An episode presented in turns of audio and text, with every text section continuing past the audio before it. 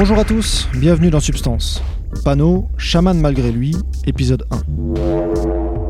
Overdose, ambulance, hôpital, et puis discussion avec les parents.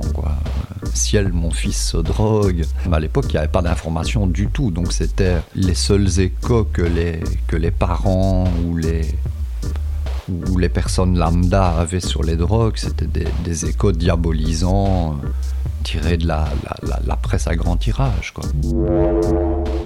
Panot est un grand belge de 55 ans. Il a les cheveux longs et un bon sourire. Il porte des Santiago et il aime le hard rock. Je l'ai rencontré dans son appartement en Belgique. C'est un petit appartement, accueillant et agréable, qu'il partage avec sa compagne et son vieux chien. L'entretien a eu lieu dans leur salon, avec autour de nous une décoration qui fait écho au récit de Panneau. Elle est faite d'un assemblage d'objets hétéroclites, choisis avec soin, qui font référence à la culture de la drogue et à l'univers chamanique. Aujourd'hui, Panneau estime qu'il est devenu chaman, mais il ne vous le dira pas spontanément, il est même un peu gêné d'en parler. Et s'il admet difficilement qu'il a désormais cette fonction de chaman, c'est qu'il a vécu une expérience fondamentale, il y a quelques années, qui a totalement modifié sa perception. Et cette expérience ressemble fort aux crises chamaniques décrites par les anthropologues chez certains peuples. Cette crise n'est pas arrivée toute seule. Avant d'en arriver là, Pano a parcouru un long chemin sur les sentiers des drogues et il va nous raconter tout cela avec une voix tranquille et des mots soigneusement pesés. Réglez le son, mettez-vous bien et écoutez, vous êtes dans Substance.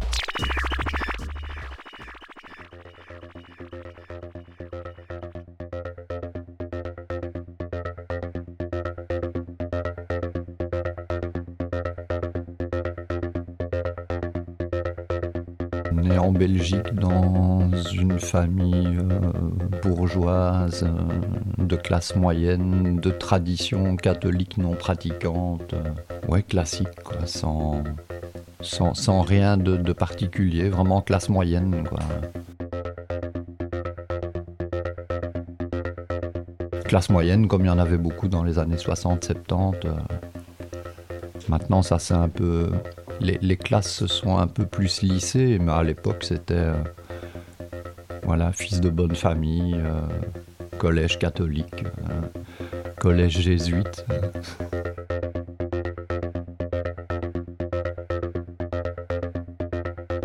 vraiment le, parcours, euh, le parcours typique, typique de l'époque. J'ai pris du LSD à 13 ans par curiosité, euh, parce qu'on m'en a proposé et que, et que je ne savais pas ce que c'était. J'avais, j'avais absolument aucune idée de, de ce qui m'attendait et j'ai été euh, très surpris. Et, et j'ai beaucoup aimé.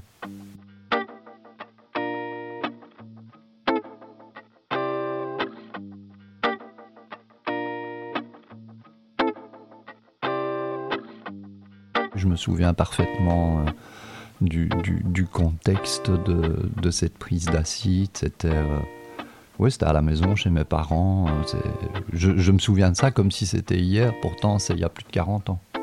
Comment ça s'est déroulé comme, comme une prise de LSD chez quelqu'un qui ne s'y attend pas. Tu vois que les choses commencent à bouger. En plus, bon, le, le LSD des années 70 était quand même beaucoup plus dosé que le LSD actuel. Donc euh, ça, ouais, j'ai été extrêmement surpris quoi. Tout qui ondule, tout qui bouge, tout qui clignote. C'est, on m'avait pas prévenu. Bon, je fumais, je fumais déjà des joints depuis depuis quelques semaines, mais bon, moi je pensais que c'était le même genre de truc quoi. Genre tu prends, tu prends ça, bon, tu vas être un peu un peu amorti, un petit peu petit peu stone, mais je m'attendais pas à ce que ça ça bouleverse la réalité à ce point-là. On avait pris ça le matin, donc j'avais, brossé l'école on avait pris ça à la maison. Mes parents travaillaient, donc on était tranquille. Et euh, le, soir, quand c'est descendu, euh, je me suis dit, bon, ça, il m'en faut. Euh, ah, c'était c'est une sacrément grosse claque. J'ai beaucoup aimé, donc j'ai recommencé bah, plusieurs fois, et puis, et puis de nombreuses fois, et puis très très souvent. Euh, on va dire les six premiers mois très ponctuellement, quoi, une fois de temps en temps, et puis, euh, puis à force d'en prendre, tu rencontres des gens, tu sais euh, où en trouver plus facilement, donc tu en as plus souvent, tu en prends plus souvent, et, et, vers 15-16 ans, j'en prenais deux, trois fois par semaine. Ah oui, non, c'est devenu une, activité pas à part entière parce que j'étais encore à l'école et que j'avais d'autres activités, oui, mais j'en prenais vraiment souvent. Pour moi, à l'époque, c'était exclusivement festif. Donc il n'y avait, y avait pas de, de, de, grands messages cosmiques ou de, tous les machins, toute la, la, pseudo-philosophie psychédélique. Non, c'était juste euh, on prend des acides et on s'amuse bien. Ça, n'avait aucune autre prétention et ça allait pas plus loin. C'était, c'était récréation.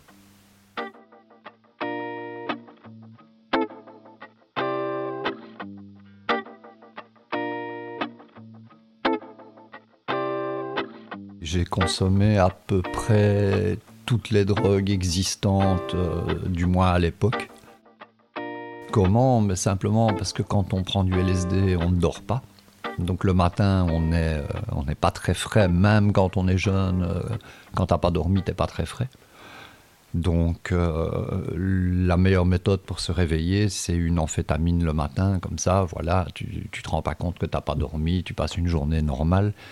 Et puis euh, le problème, c'est que très rapidement, tu prends du LSD la nuit, des amphétamines pour te réveiller, du coup tu sais pas dormir. Donc tu prends des trucs pour dormir, et puis euh, euh, au début c'est des Valium et, des trucs comme ça, et puis, puis c'est pas suffisant, donc tu passes à des drogues plus, plus conséquentes, en l'occurrence de l'héroïne ou de la morphine, pour calmer les amphétamines du matin. Et, et donc le, cycle devient vite, euh, devient vite tellement infernal que le, LSD passe à la trappe et on est dans, dans la prise d'amphétamine le matin pour se réveiller et d'opiacé le soir pour dormir.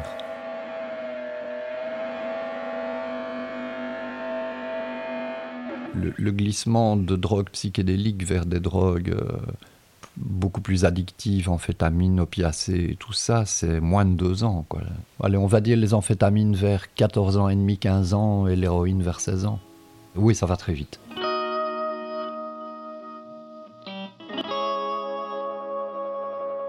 La, seule explication de, l'attrait pour les drogues, euh, du, moins, du moins en ce qui me concerne, c'était vraiment de la curiosité. Et pourquoi les drogues? Ben Simplement parce qu'on m'en a proposé et l'occasion fait le larron. Si, euh, si on m'avait proposé, je sais pas, le saut en parachute, euh, peut-être qu'à l'heure actuelle, je ferais de la haute voltige, je sais pas. Mais il euh, n'y avait vraiment aucune, aucune tactique de fuite ou de quoi que ce soit. C'était non, on, prend, on prend ça pour s'amuser, pour faire la fête. Maintenant, c'est peu compatible avec euh, avec une vie de, jeune adolescent normal qui va à l'école et qui, qui, vit en famille et tout ça. Donc les, problèmes viennent de là et pas, du, pas, pas de la substance en elle-même. Du moins, du moins dans, dans mon cas, je ne vais, vais pas parler pour d'autres. J'ai eu la chance d'être bon élève et, et, chance qui fut une malchance parce que du coup, on n'a absolument pas détecté que j'étais déjà très fort défoncé à l'époque. C'est mon père a dû venir me rechercher euh, une fois à l'école parce que j'avais fait une overdose en classe. C'est là qu'on euh, s'est rendu compte que j'étais euh, très très défoncé et que j'étais déjà bien, bien accro, donc bien dépendant. overdose, ambulance, hôpital et puis, et puis discussion avec, avec les parents. Quoi. Ciel, mon fils se drogue. En plus, l'information n'était pas du tout la même euh, à l'époque que maintenant. Non pas qu'à l'heure actuelle, elle soit euh, vraiment objective ou quoi que ce soit, mais à l'époque, il n'y avait pas d'information du tout. Donc, c'était les, seuls échos que les, parents ou les, personnes lambda avaient sur les drogues. C'était des, échos diabolisants euh, tirés de la, la, la presse à grand tirage, quoi. Il n'y avait pas d'émission sur le sujet, il n'y avait pas Internet, il n'y avait, avait même pas de livres sur le sujet, si ce n'est des, des, des, ouvrages médicaux très pointus, mais on ne trouvait pas encore des, les, les, éditions du Lézard et des, ou, de l'Esprit frappeur et tout ça, ce n'est apparu que fin des années 90. Donc c'est c'était une période de vide. Euh, pour la petite histoire, mon père est chimiste, donc ça n'arrange rien à, sa compréhension des, des, substances en question. Mais euh, non, c'est, c'est, ça s'est pas bien passé, mais ça n'a pas non plus été le, le drame euh, comme, comme on en entend parfois parler, genre prends tes affaires et tire-toi. Non, c'était plutôt, c'était plutôt l'incompréhension et et tout de suite, voilà, médecin, psychiatre, thérapie, psychanalyse, enfin non, pas psychanalyse, mais euh, j'ai eu droit à toute la, toute la, toute la série. Euh, j'ai vu, je sais plus combien de psychiatres à l'époque, parce qu'il fallait absolument trouver une raison à ma toxicomanie. C'était euh, la raison, c'est voilà, j'aimais bien l'acide, j'en ai tapé trop, et du coup j'ai pris d'autres trucs, et, et ça a été là l'erreur.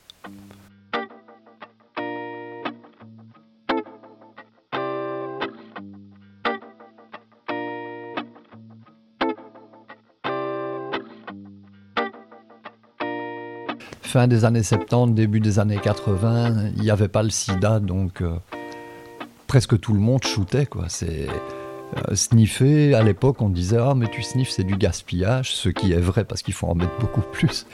Donc tout le monde, ouais, tout le monde se piquait. Euh, c'est, comme maintenant, tous les jeunes fument, la coke ou, l'héroïne avec un aluminium. Bah, à l'époque, tout le monde se piquait.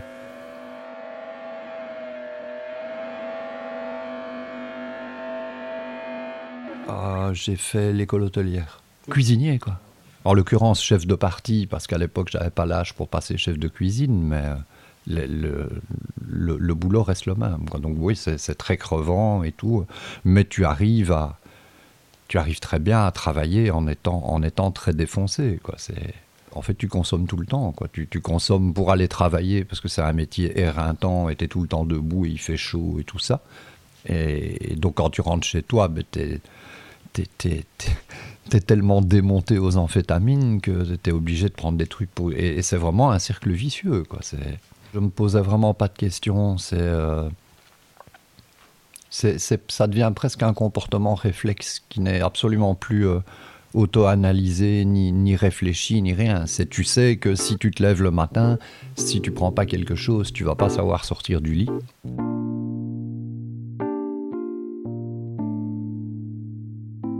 Bah, tu le constates, donc tu prends quelque chose et tu sors du lit. Et quand tu y retournes le soir, bah, tu es tellement, es tellement survolté que tu n'arriveras pas à dormir si tu prends pas un truc.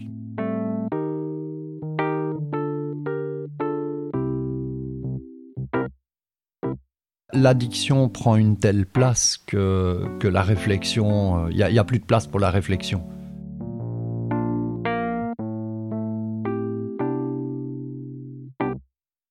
Suivre dans substance.